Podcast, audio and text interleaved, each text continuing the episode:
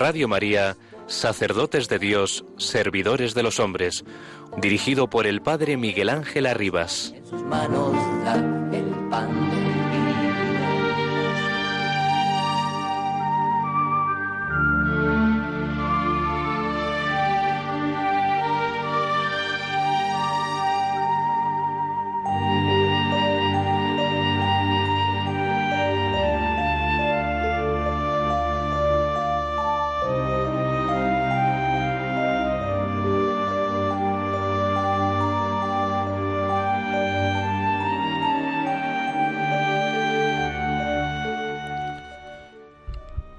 La palabra de Dios ensancha y eleva aún más nuestra mirada.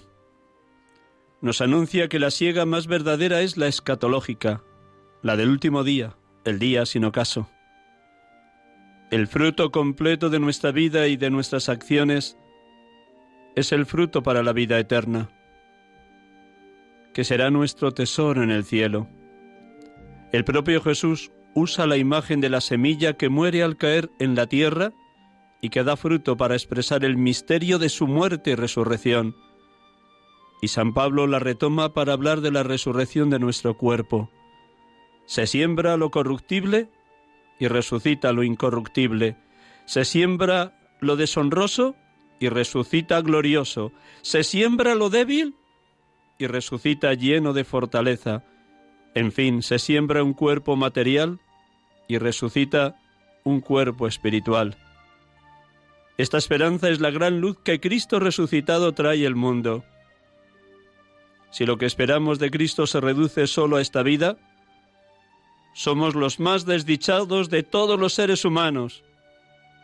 Lo cierto es que Cristo ha resucitado de entre los muertos como fruto primero de los que murieron, para que aquellos que están íntimamente unidos a Él en el amor, en una muerte como la suya, estemos también unidos a su resurrección para la vida eterna. Entonces los justos brillarán como el sol en el reino de su Padre. Mensaje del Papa Francisco Cuaresma 2022.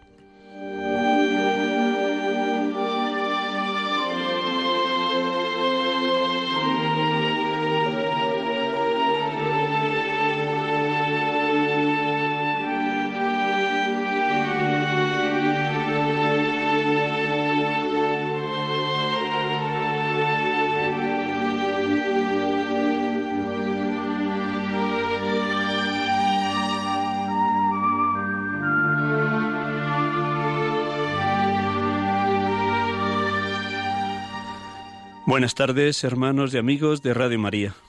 Bienvenidos a este programa, sacerdotes de Dios, servidores de los hombres, en la tarde del domingo en directo desde los estudios de Radio María en Paseo Lanceros Cuatro Vientos, Madrid. Gracias por su compañía, gracias por su oración, gracias por estar permanentemente orando por la paz en todo el mundo, por la paz en Ucrania, por el fin de la violencia en cualquier lugar de la tierra, para que dejen de morir seres inocentes. Gracias porque sabemos y creemos que Dios escucha siempre nuestra plegaria. Luego está la libertad del ser humano en abrirse o no a la lluvia de bendiciones que Dios derrama en todos los seres humanos para que respeten a otro ser humano. Gracias porque oran incesantemente por la santidad de seminaristas y sacerdotes y quisiera que esta semana, esta semana que iniciamos hoy hasta el próximo domingo, fuera de especial oración por los seminaristas. Como saben, el próximo día 19, solemnidad de San José. A nivel de casi todas las diócesis de España se celebra el Día del Seminario. Día que la Iglesia diocesana y la Iglesia que peregrina en España dedica a tres finalidades. Una es orar por las vocaciones, tal como señala Jesucristo en el Evangelio. La mies es mucha, los obreros pocos. Rogad al dueño de la mies que envíe obreros a su mies. Segundo, para promover que en las familias cristianas y en las comunidades parroquiales y de movimientos eclesiales sigan surgiendo vocaciones. El testimonio de los propios sacerdotes, de los padres de familia enamorados de Cristo, de las comunidades cristianas vivas, detectan enseguida la necesidad que la Iglesia tiene de pastores a imagen del único buen pastor que es Jesucristo. Y tercero, la ayuda económica para que puedan sustentarse los seminarios, donde no todos los seminaristas puedan aportar la cantidad necesaria para su sustento, tanto a nivel académico, en las facultades de teología, como a nivel de la vida comunitaria en las distintas comunidades de seminaristas. Soy consciente que todos ustedes conocen muy bien la necesidad de vocaciones para la Madre Iglesia en cualquier diócesis española.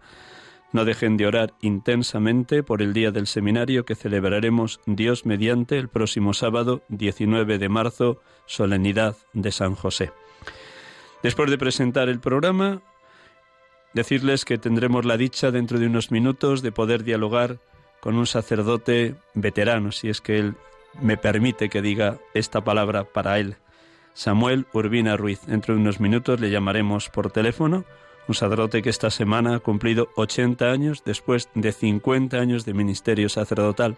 Habitualmente en este programa entrevistamos a sacerdotes jóvenes o de mediana edad, pero viene bien que de vez en cuando también nos abran su corazón, su experiencia de pastores, aquellos que con sumo gusto se han gastado y desgastado por la causa del reino de Dios, por la Iglesia, por la evangelización, por presidir distintas y variadas comunidades parroquiales, por insuflar a tantos y tantos desamparados y vulnerables de la tierra las ganas de vivir y la esperanza de un Dios que nunca defrauda. Tendremos la oportunidad de dialogar con este sacerdote, recientemente jubilado, entre comillas, entre comillas porque un sacerdote nunca se jubila. Hasta el día de la muerte, mientras se pueda, uno preside ese sacramento excepcional que es la Eucaristía, fuente, cumbre, centro y corazón de la Iglesia centro, fuente, cumbre y corazón de la vida de todo sacerdote. Pues como cada domingo iniciamos el programa proclamando el Evangelio de este segundo domingo del tiempo de Cuaresma, domingo en el que la Iglesia siempre proclama el Evangelio de la transfiguración del Señor en el monte, acontecimiento que va señalando que el final de la Cuaresma es pasión, muerte y resurrección de Cristo. La transfiguración anticipa la gloria de la resurrección.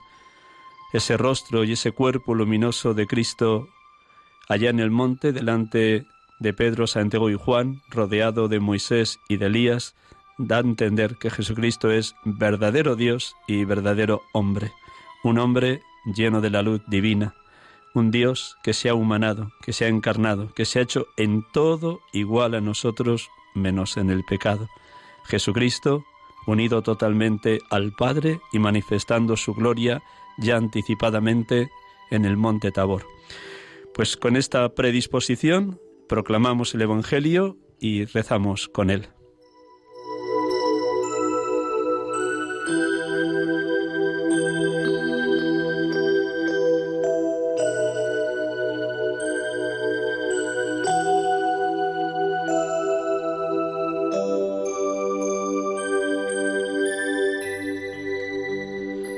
Del Evangelio según San Lucas. En aquel tiempo tomó Jesús a Pedro, a Santiago y a Juan y subió a lo alto del monte para orar.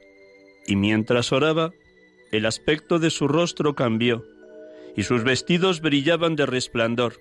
De repente dos hombres conversaban con él. Eran Moisés y Elías, que apareciendo con gloria, hablaban de su éxodo, que él iba a consumar en Jerusalén. Pedro y sus compañeros se caían de sueño, pero se espabilaron y vieron su gloria y a los dos hombres que estaban con él. Mientras estos se alejaban de él, dijo Pedro a Jesús, Maestro, qué bueno es que estemos aquí. Haremos tres tiendas, una para ti, otra para Moisés y otra para Elías. No sabía lo que decía. Todavía estaba diciendo esto cuando llegó una nube que los cubrió con su sombra. Se llenaron de temor al entrar en la nube, y una voz desde la nube decía, Este es mi Hijo, el elegido, escuchadlo. Después de oírse la voz, se encontró Jesús solo. Ellos guardaron silencio y por aquellos días no contaron a nadie nada de lo que habían visto.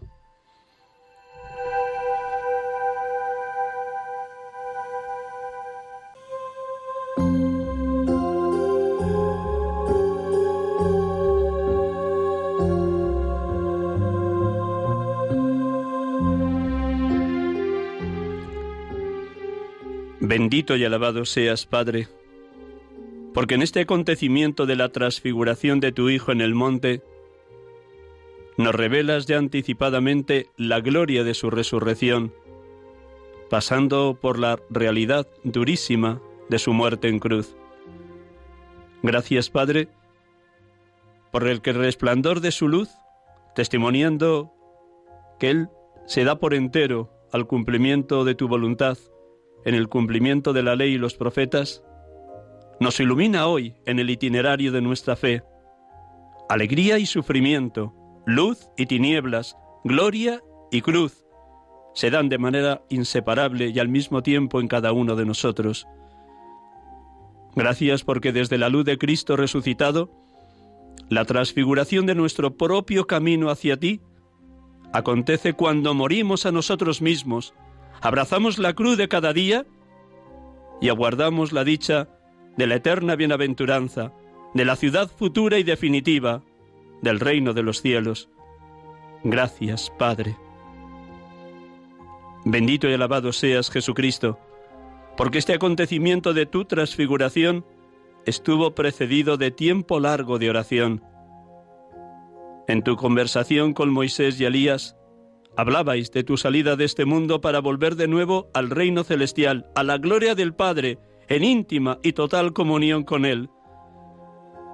Gracias, gracias Señor Jesús, porque en cada Eucaristía, monte tabor de tu gloria, podemos exclamar como Pedro, Maestro, qué bueno es que estemos aquí. Sí, estar contigo es con mucho lo mejor, es dejarnos envolver en la nube de tu amor infinito, para luego, en la vida comunitaria o parroquial, dar gratis lo que de ti hemos recibido gratis. Bendito y alabado seas, Espíritu Santo, porque la nube que cubrió con su sombra a los tres apóstoles eres tú mismo. Hoy nos envuelves a nosotros para que nos dejemos iluminar, consolar, fortalecer por ti. Bendito y alabado seas, oh consolador divino, porque nos abres el oído, la mente y el corazón para escuchar la voz del Padre. En ese hoy que acontece en cada uno de nosotros y estamos viviendo en confianza con Él. Este es mi Hijo, el elegido. Escuchadlo. Espíritu de Dios, Espíritu de amor, haznos escuchadores permanentes del Evangelio, dejando resonar de continuo la voz del Padre. Escuchadlo, escuchadlo ante el misterio de la transfiguración, ayúdanos a guardar silencio como los apóstoles y a meditar todo en lo íntimo del corazón como la Virgen María. Ella conservaba todas las cosas meditándolas en su corazón. Bendito y alabado seas, Padre, bendito y alabado seas, Hijo, bendito y alabado seas, Espíritu Santo, oh Trinidad Santa, oh Dios amor, oh perfectísima comunión de los tres. Adorado seas.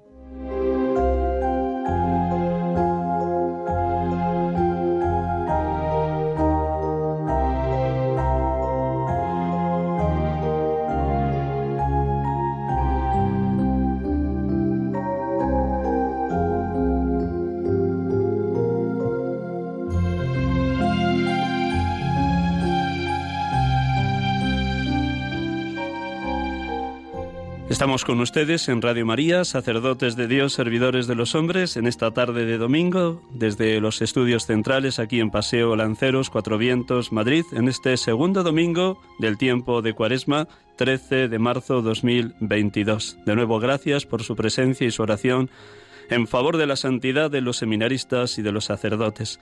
Como anunciaba al inicio del programa, tenemos la dicha de poder hoy dialogar con un sacerdote que se ha gastado y desgastado por la Iglesia en las distintas encomiendas donde ha sido enviado. Buenas tardes, Samuel. Buenas tardes, Miguel Ángel. Qué alegría oírte, hermano. Gracias. Gracias a ti.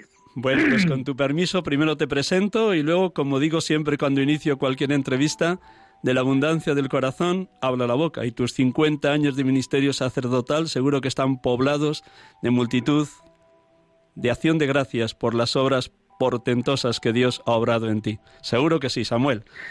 Segurísimo. Segurísimo, muy bien. Pues nada, te presento. Si algún dato lo tengo equivocado, siempre pido que me corrijáis, pero creo que lo habré tomado bien. Así que te presento a nuestros oyentes de este programa, sacerdotes de Dios, servidores de los hombres. Samuel Urbina Ruiz nació en Almadén, Ciudad Real, el 8 de marzo de 1942 con lo cual hace cinco días, el día 8 de esta semana, celebraba sus 80 años de vida, de vida en el Señor, envuelto en la gracia divina. Se inició en el seminario con 23 años, porque antes estudió como ingeniero técnico de minas en su propio pueblo de Almadén, un pueblo que sabe mucho de minas.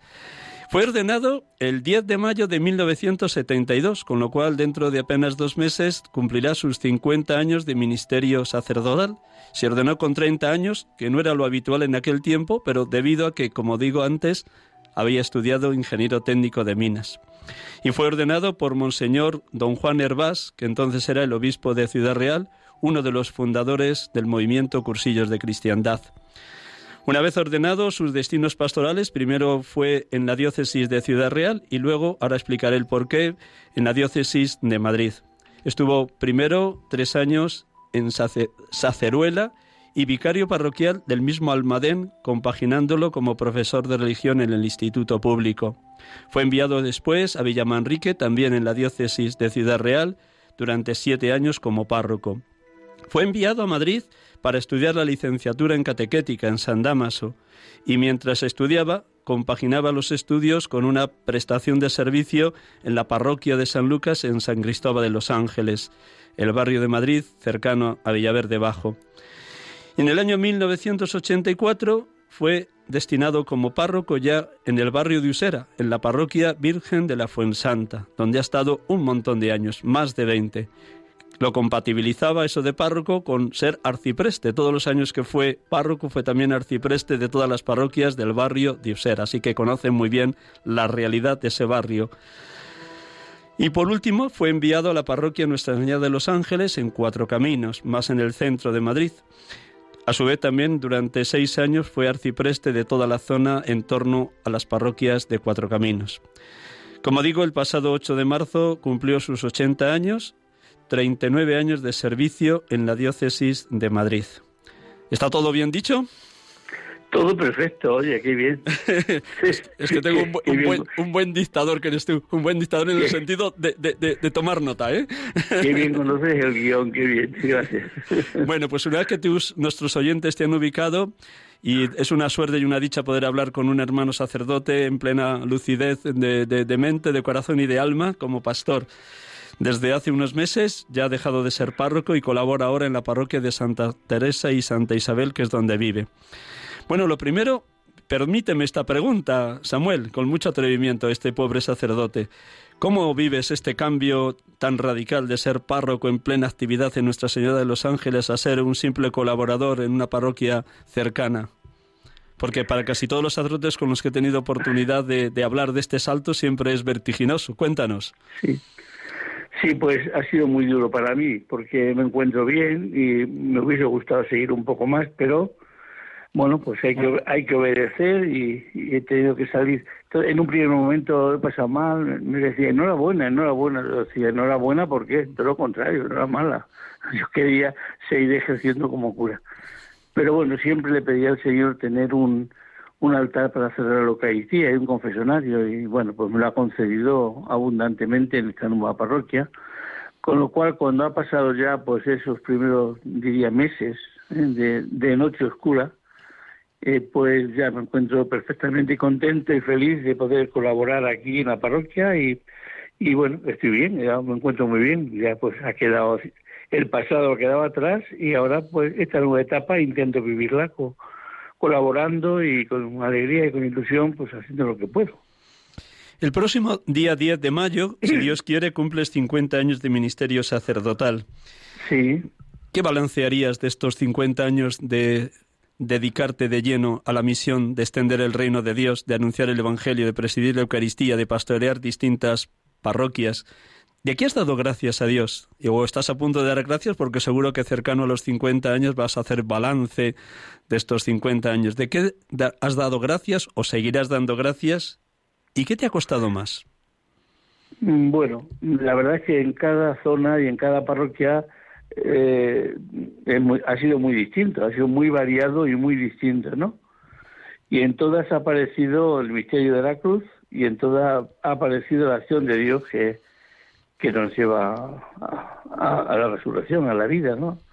Y pues ha sido todo muy, positivo, o sea, a pesar de que ha habido momentos difíciles, momentos pues duros, en cada parroquia distintos, pero muy duros, ¿no? Pero luego en, en el balance de estos años que ya lo estoy haciendo, lo estoy, me queda siempre como una cosa clave, ¿no? Y es la Eucaristía. Yo creo que el milagro de la Eucaristía es lo que me ha, me ha mantenido y me ha sostenido en todas las circunstancias, ¿no? Por eso yo cuando me jubilaba, sabía que me jubilaban, lo que le pedía al Señor es eso, que me, que me diera un sitio, una iglesia donde poder seguir celebrando la Eucaristía. Porque yo creo realmente, y así lo diré siempre, que, que ha sido la clave que ha sostenido, el Señor ha sostenido mi vida en la celebración de la Eucaristía. Y aún ahora la celebro con mucho gusto, con mucha alegría cada día, como un regalo y con el mayor don que Dios me ha podido conceder. Dentro de unos minutos, a las 7 de la tarde, si te dejamos, celebrarás también ahí la parroquia de Santa Teresa y Santa Isabel. Antes decía, fíjate, sin ponernos de acuerdo cómo nos lleva el Espíritu, que para un sacerdote la Eucaristía es centro, fuente, cumbre y corazón de su jornada. Y tú mismo has dicho, mm, ¿qué recuerdas de aquella primera misa después de tu ordenación o las primeras misas en el primer destino allí en Saceruela? Pues fue muy curioso. Volvía por la tarde después de comer con mi familia en una, en una especie de jardín, unas religiosas que me acogieron. Volví al seminario para volver a mi pueblo. Era la víspera de la ascensión del Señor. Y ya antes de entrar al seminario, un accidente de tráfico, un chico que cae de una moto, y yo que me acerco y bueno, y es la solución. Eso fue un poco mi, mi primer estreno de la ordenación. Y al día siguiente, justo, pues era el día de la ascensión. Murió un capellán del Hospital de Minas de Almadén, don José María, eh, no me acuerdo del apellido, murió justo ese día. Mientras yo me ordenaba, él moría.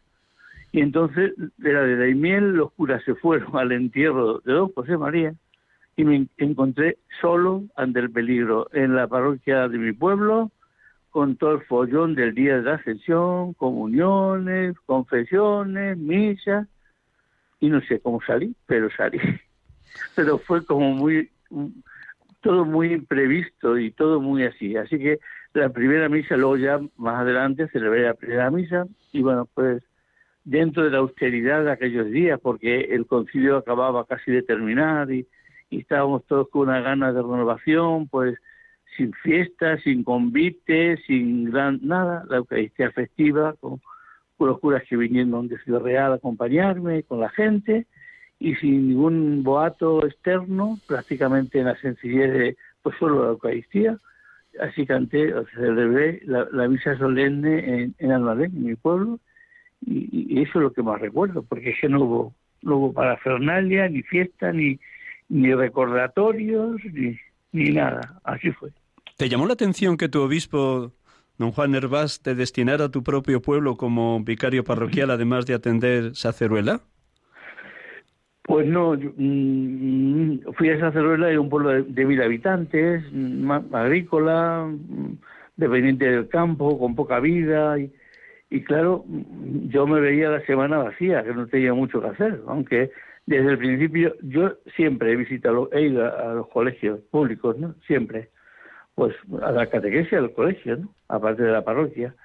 Y entonces a los dos o tres meses me fui a Ciudad Real, desde audiencia, me fui a ver al obispo y le dije, mire, en este pueblo los curas normalmente, pues como no hay mucho que hacer, juegan a las cartas en el, en el Chilanque, que es el bar del pueblo, uno de los bares del pueblo. Y se van a casar porque hay, hay casa mayor y tal. A mí ni me gustan las cartas, ni me gusta tampoco el, la caza. el cazar.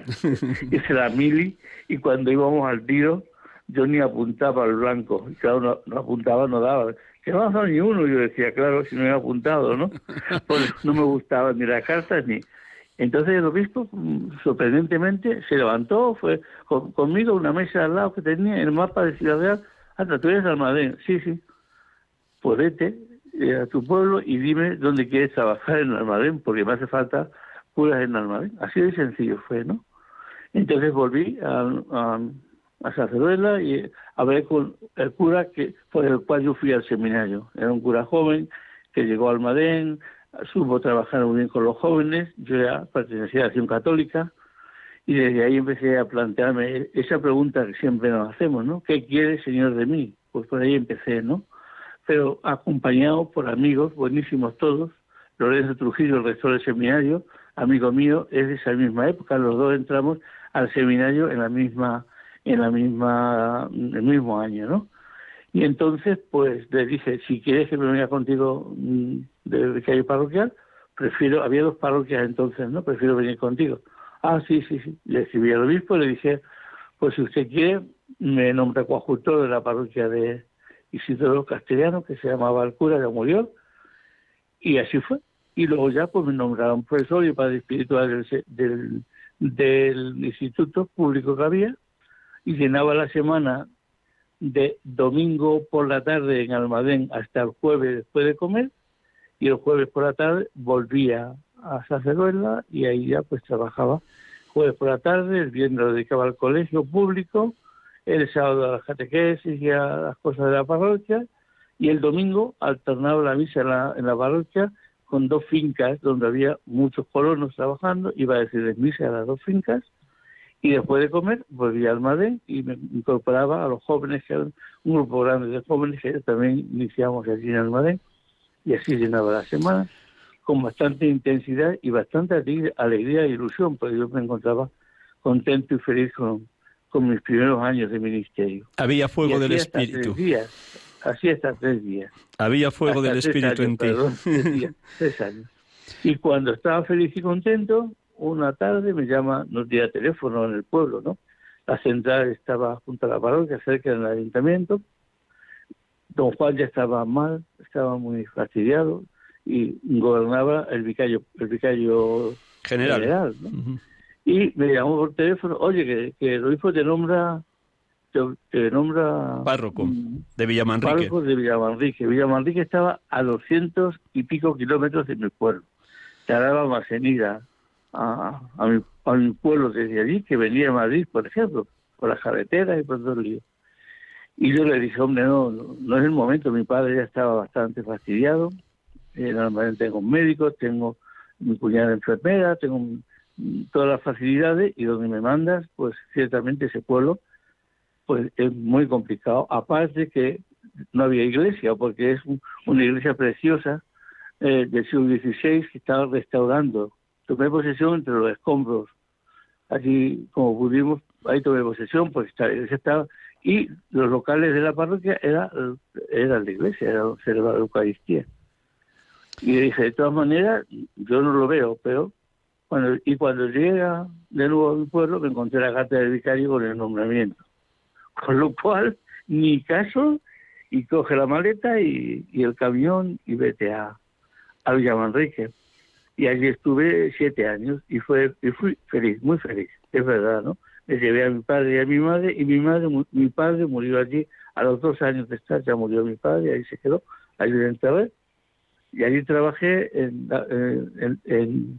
allí en la en Villamanrique, en la parroquia, y luego iba al instituto de Villanueva de los Infantes, al instituto y a la escuela de formación profesional, con lo cual también tuve la vida muy llena. Y coordinamos un poquito la pastoral juvenil de la zona, porque había muchos pueblos, algunos curas mayores, y me pedían que trabajara un poquito con los jóvenes. Bueno, fue una época muy bonita y tanto Sazoruela como Villa Enrique lo llevo en el corazón, ciertamente, porque fueron dos etapas distintas, pero, pero muy ricas, muy ricas espiritualmente y humanamente también, sí.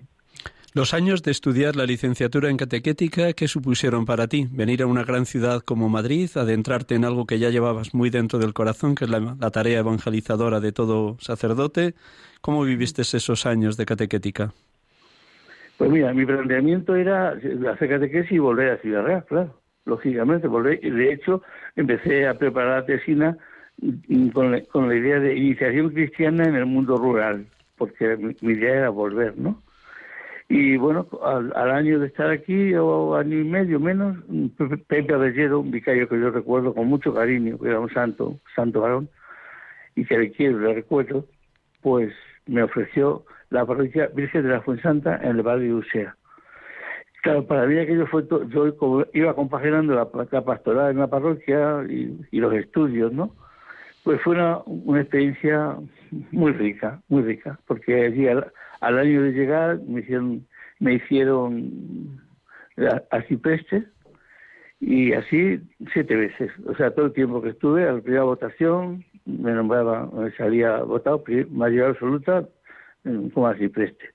Y yo creo que la gran labor que hice allí, aparte de la parroquia, que era una preciosidad, porque eh, había siete grandes parroquias y siete grandes colegios, pero cada uno a su bola.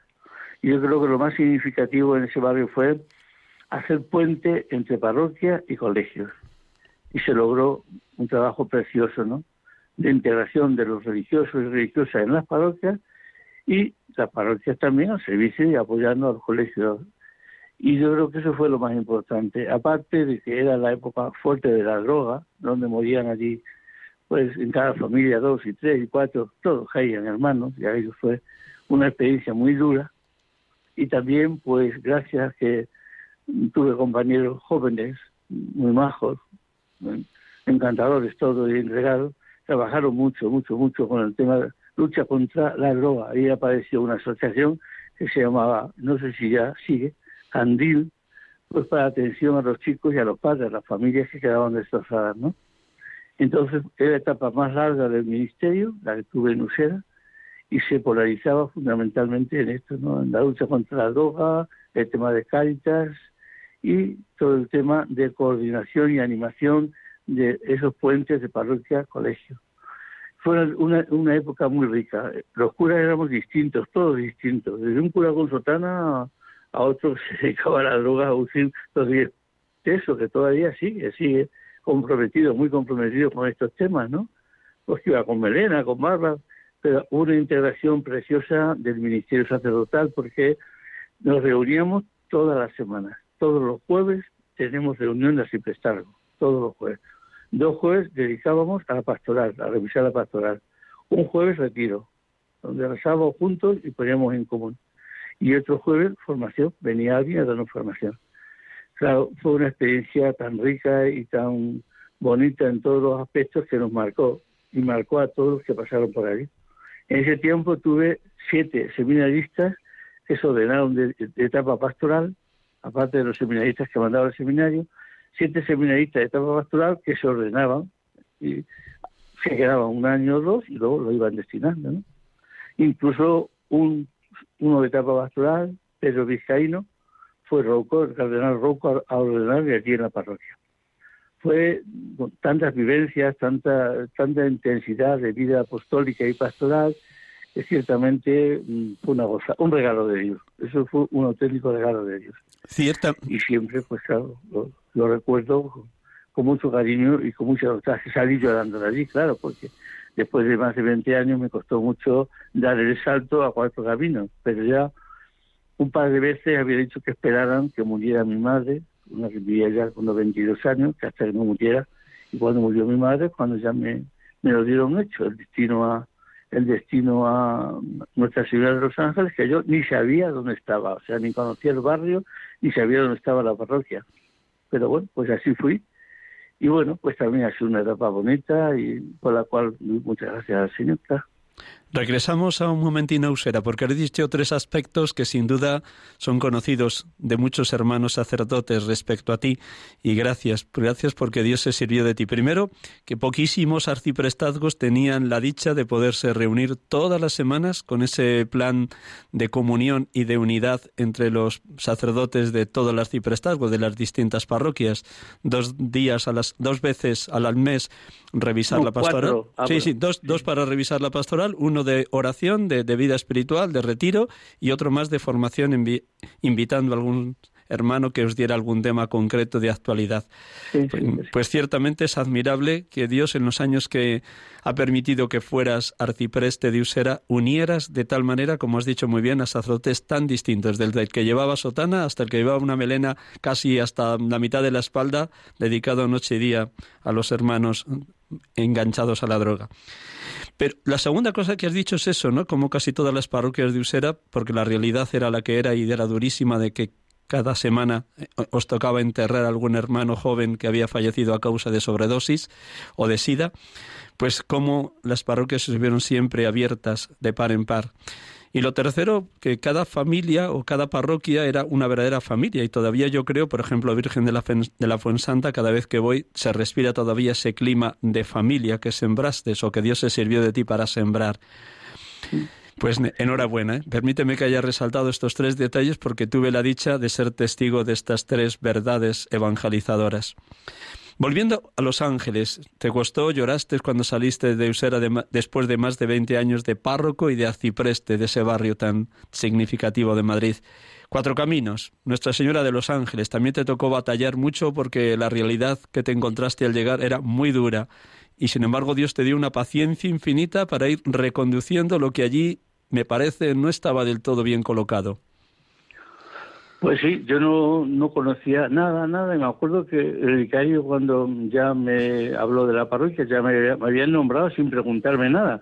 Me, dio el nombramiento en Roma porque estábamos allí después del sínodo diocesano y fue allí donde me dijo Gil, que era vicario de la Vicaría Quinta, me dijo, oye, habla con, con José Luis Huesca, que es el vicario de la, de la séptima, porque te han nombrado párroco de, Nuestra Señora de los Ángeles, y yo me quedé, me quedé de piedra, no podía ni imaginármelo, ¿no?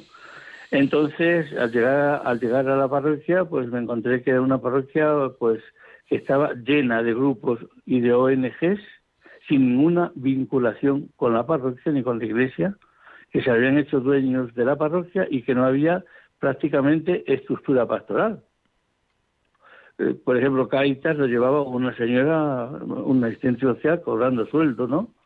Pues mm, una serie de realidades que pues había una ONG que, que eh, ocupaba otra zona de la parroquia y, bueno, pues prácticamente era un negocio que sí, de, atención a los, a los disminuidos psíquicos, pero era un negocio que ahí no entraban los pobres, ahí estaban los que podían pagar los servicios.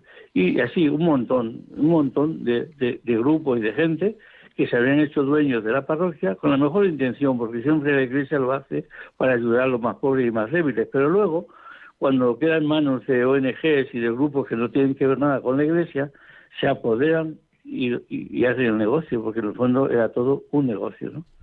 Y claro, afrontar eso me costó mm, muchísimos, la vida, pero muchísimos disgustos. Insultos, llamadas de teléfono, manifestaciones en la puerta de la iglesia.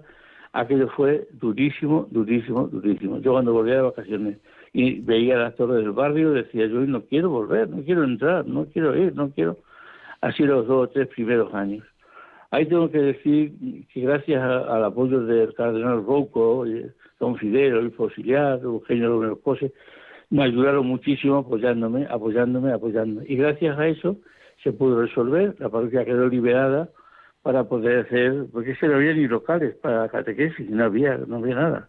Por eso, dos locales sin luz ni ventilación, lo peor de la parroquia, y ahí tenían la catequesis de niño, ¿no? Una, había una catequista en la parroquia cuando yo llegué, ¿no? Una catequista, era una cosa patética, ¿no? Y lo mismo que a la pastoral era también el templo, que es una preciosidad, ¿no? Porque tiene cosas valiosísimas, las videas son de Bomellán, el, el es un trampantojo, yo creo que único en Madrid, el órgano es del siglo XVII y estaba, que se caía a trozos, pues es haciendo, rehaciendo la pastoral, pero también salvando las obras de arte y procurando que todo eso quedase integrado ¿no? en, un templo que, que ha quedado precioso, ciertamente. La gente no lo conocía. Entraba y decía, ah, me he equivocado. No, no, estaba equivocado. Es que se ha ido restaurando y ha quedado un templo precioso. Las campanas, un campanario sin campanas, el órgano pues no funcionaba. Pues la Comunidad de Madrid lo, lo asumió porque está calificado como de los tres mejores órganos barrocos de Madrid, uno es el de Nuestra Señora de los Ángeles.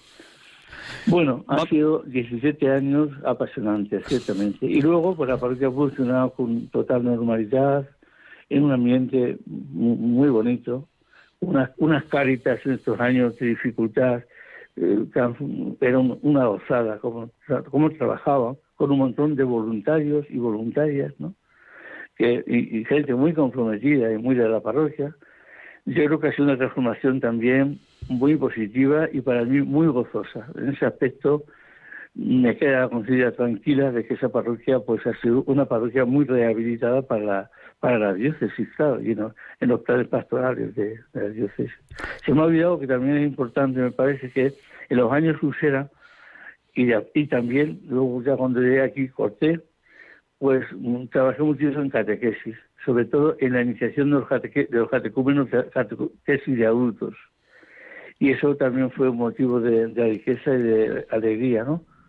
Y bueno, pues los catecumenados y los catequesis de adultos de la Vicaría Quinta, junto con Carabanchel, fueron las dos vicarías donde realmente se trabajó, se inició y progresó mucho la catequesis de adultos, que es una auténtica riqueza para la Iglesia. Porque cuando en un proceso catequético de adultos descubren realmente lo que es la fe, lo que es vivir en Jesús, lo que es pues sentirse iglesia, esa gente que da tanto cara, que luego son agentes de pastoral y de servicio para la iglesia, vamos, es incalculable, es el regalo que significa luego para las parroquias.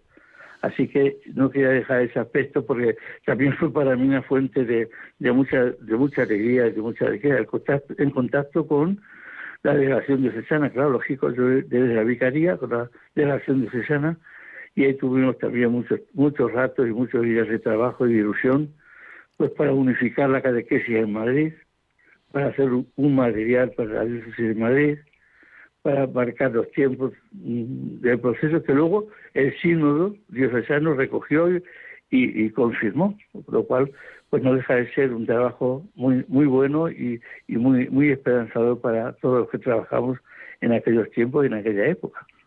Dentro de dos meses cumples tus 50 años de ministerio sacerdotal y aunque has ido repasando todos los sitios y en todos has mostrado cómo Dios te ha hablado, sí que te voy a hacer esta pregunta que casi será la última porque tienes que ir a, a celebrar y no quiero que llegues tarde a la sacristía de la parroquia. No, no, llego bien. la pregunta sería, haciendo balance de los distintos lugares, Dios ha puesto personas, muchas personas, laicos, consagrados, consagradas, sacerdotes, seminaristas, como has dicho. ¿Qué te ha regalado Dios a través de las personas que Él ha puesto en tu camino? Pues me ha regalado mm, la riqueza de la iglesia, la, belleza de la iglesia, ¿no? Que se hace presente en, en los lugares más insospechados, ¿no? Y de la forma más diversa según las personas, las necesidades, la realidad especial que se vive. Pues mm, el, cariño de los curas, ¿no? Porque me he sentido querido y quiero a todos los curas con los que he compartido la misión. Eh, para mí hay dos cosas que son como muy importantes, ¿no? Es la, eh, la iglesia de comunión y por tanto he trabajado mucho en la idea de, de que tenemos que ser iglesia de comunión que tenemos que vivir, estamos todos en la misma barca, ese era un poco mi lema, ¿no?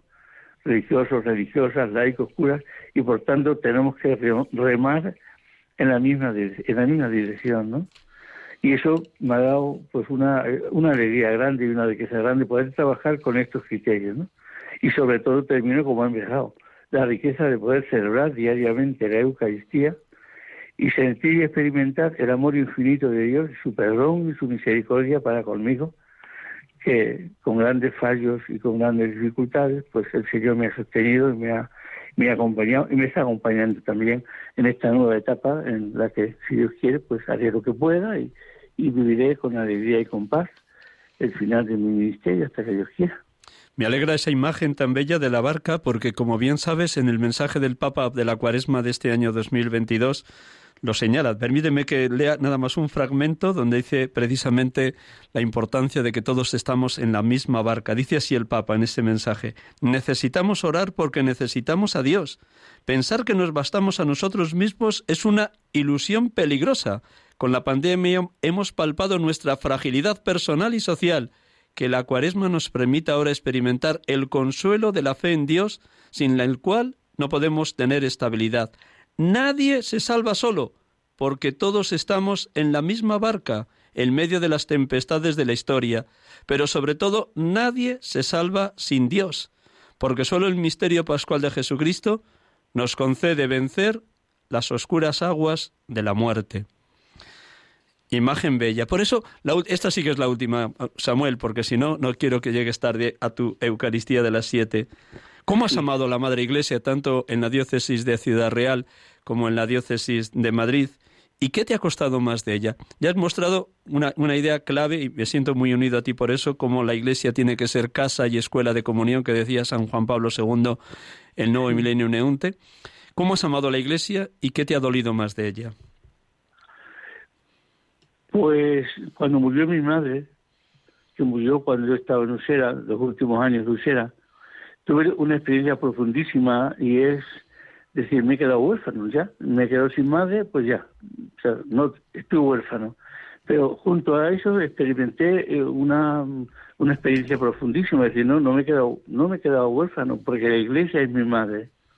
Me sentí tan arropado, tan apoyado por los curas, por los compañeros, por la gente, que experimenté que yo no estaba huérfano, que la iglesia era mi madre. Y por tanto, pues dando gracias al Señor. Yo es verdad que también he amado y amo profundamente a la Iglesia. O sea que yo también muchos días, como Santa Teresa, te doy gracias Señor porque vivo y moriré como un hijo de la Iglesia. Eso para mí ha sido también una constante en mi vida.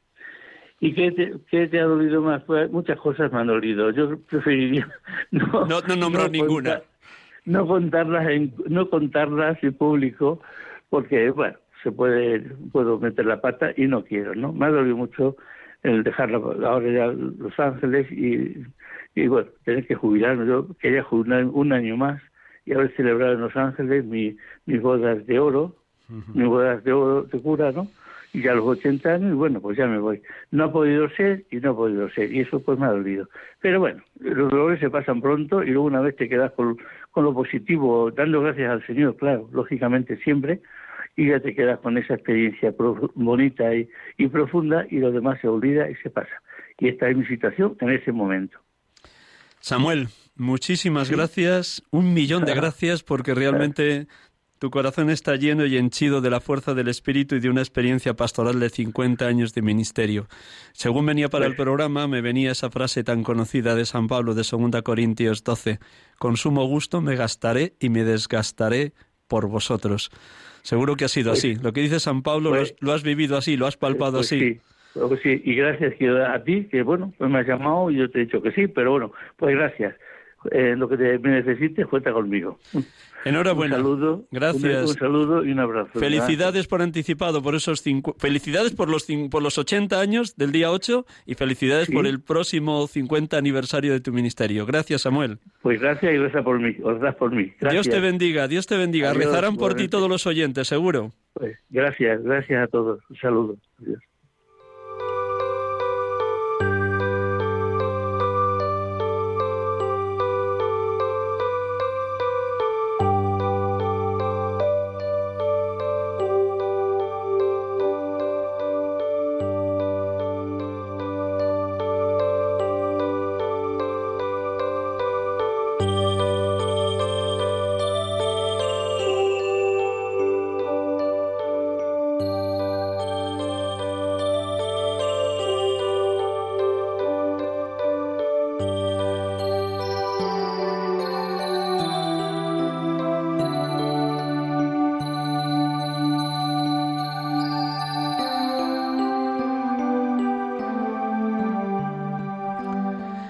Estamos aquí con ustedes en directo, sacerdotes de Dios, servidores de los hombres. Hemos tenido la dicha de poder entrevistar y dejar que hablara desde lo más profundo de su ser con el sacerdote Samuel Urbina Ruiz, sacerdote que nació en Almadén, Ciudad Real, que luego ha estado en distintos destinos pastorales, tanto en la diócesis de Ciudad Real como en la diócesis de Madrid. Los últimos 17 años en la parroquia Nuestra Señora de los Ángeles, en el barrio de Cuatro Caminos, y ahora mismo colaborando en la parroquia de Santa Teresa y Santa Isabel. Ha sido una riqueza enorme, como ven, cuando se siembra evangelio, uno queda totalmente ungido por el Espíritu. Se cumple aquello que Jesús promete, hay más alegría en dar que en recibir. Y sin duda Samuel ha transpirado la alegría de un ministerio gastado y desgastado por la causa del reino de Dios. Tenemos cinco minutos nada más. Si alguno, las dos primeras llamadas que nos lleguen, pues las damos paso. Si quieren comentar algo de lo que ha dicho Samuel o preguntar algo a este pobre sacerdote que conduce el programa. Recuerdo el teléfono directo de Radio María, 91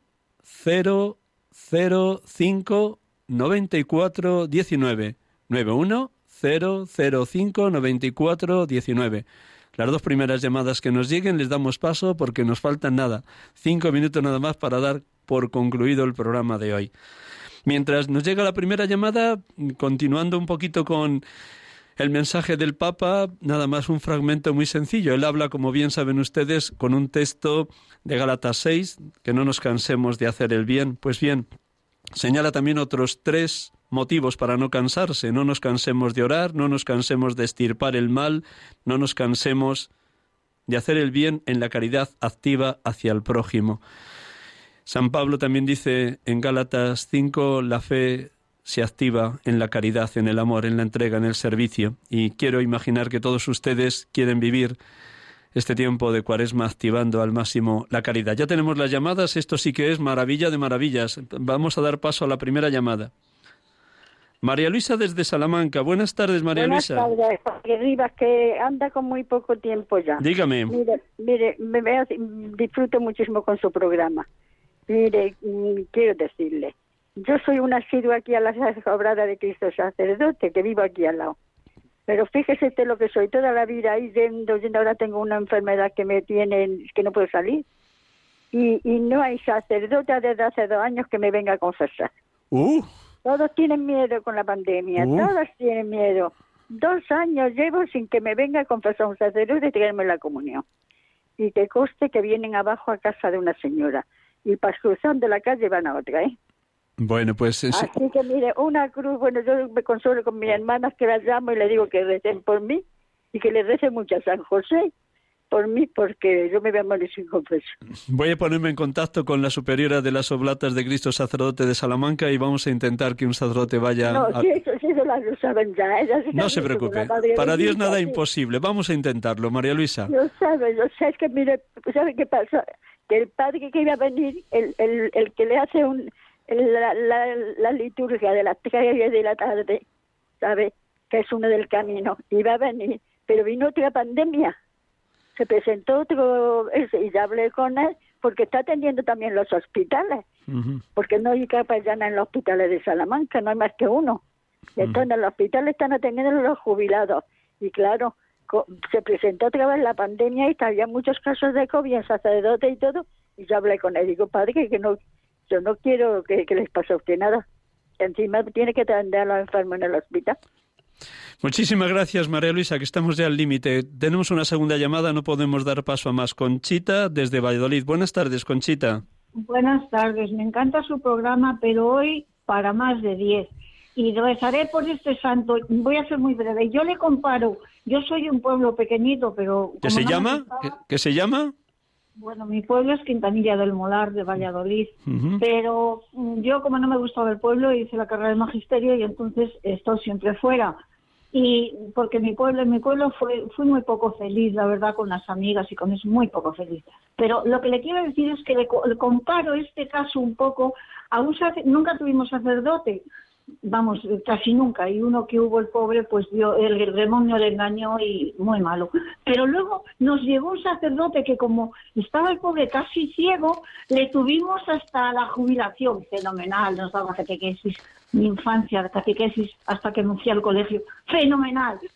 y luego el pobrecito murió en Valladolid atropellado en un paso de peatones. Pero vamos, le comparo con este porque estos dos, aquel con los zapatos subió para el cielo y este, este padre, rezaré por él porque este padre va con zapatos y todo para el cielo, o sea, casi como, como la Virgen, porque la verdad es que ha sido un santo. Nada, felicidades y un abrazo, ¿vale? Gracias, Conchita. Qué maravilla. La brevedad de las dos. María Luisa de Salamanca, Conchita de Valladolid. Vamos a terminar el último minuto con permiso de Germán, que está ahí a los mandos, guiando esta nave llamada Radio María. Pues hace un momento de música y con esta oración por los sacerdotes, por la santificación de los sacerdotes del Papa Pío XII.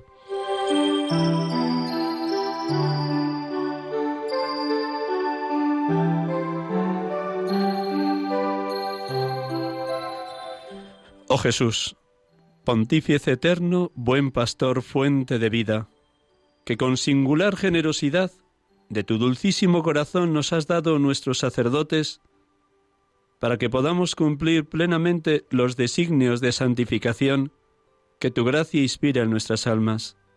Te suplicamos, ven y ayúdalos con tu asistencia misericordiosa, Sé en ellos, oh buen Jesús, fe viva en sus obras, esperanza inquebrantable en las pruebas, caridad ardiente en sus propósitos. Que tu palabra, rayo de la eterna sabiduría, sea por la constante meditación el alimento diario de su vida interior, que el ejemplo de tu vida y pasión se renueve en su conducta y en sus sufrimientos, para enseñanza nuestra y alivio y sostén de nuestras penas. Concédeles, oh Jesús, oh Señor, desprendimiento de todo interés terreno, y que sólo busquen tu mayor gloria. Concédeles ser fieles en sus obligaciones con pura conciencia hasta el postrer aliento. Y cuando con la muerte del cuerpo entreguen en tus manos la tarea bien cumplida, dales, Jesús, tú que fuiste su maestro en la tierra, la recompensa eterna, la corona de justicia en el esplendor de los santos. Amén.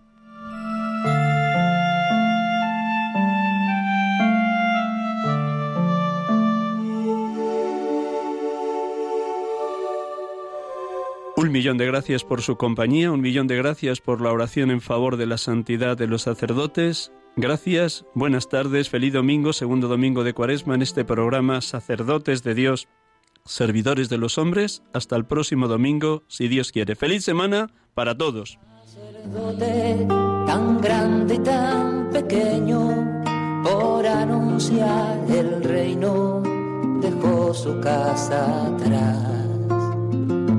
Sacerdote, la vida pone en juego, pastores para el pueblo, un guía a la verdad. Acaban de escuchar el programa Sacerdotes de Dios, Servidores de los Hombres, dirigido por el Padre Miguel Ángel Arribas.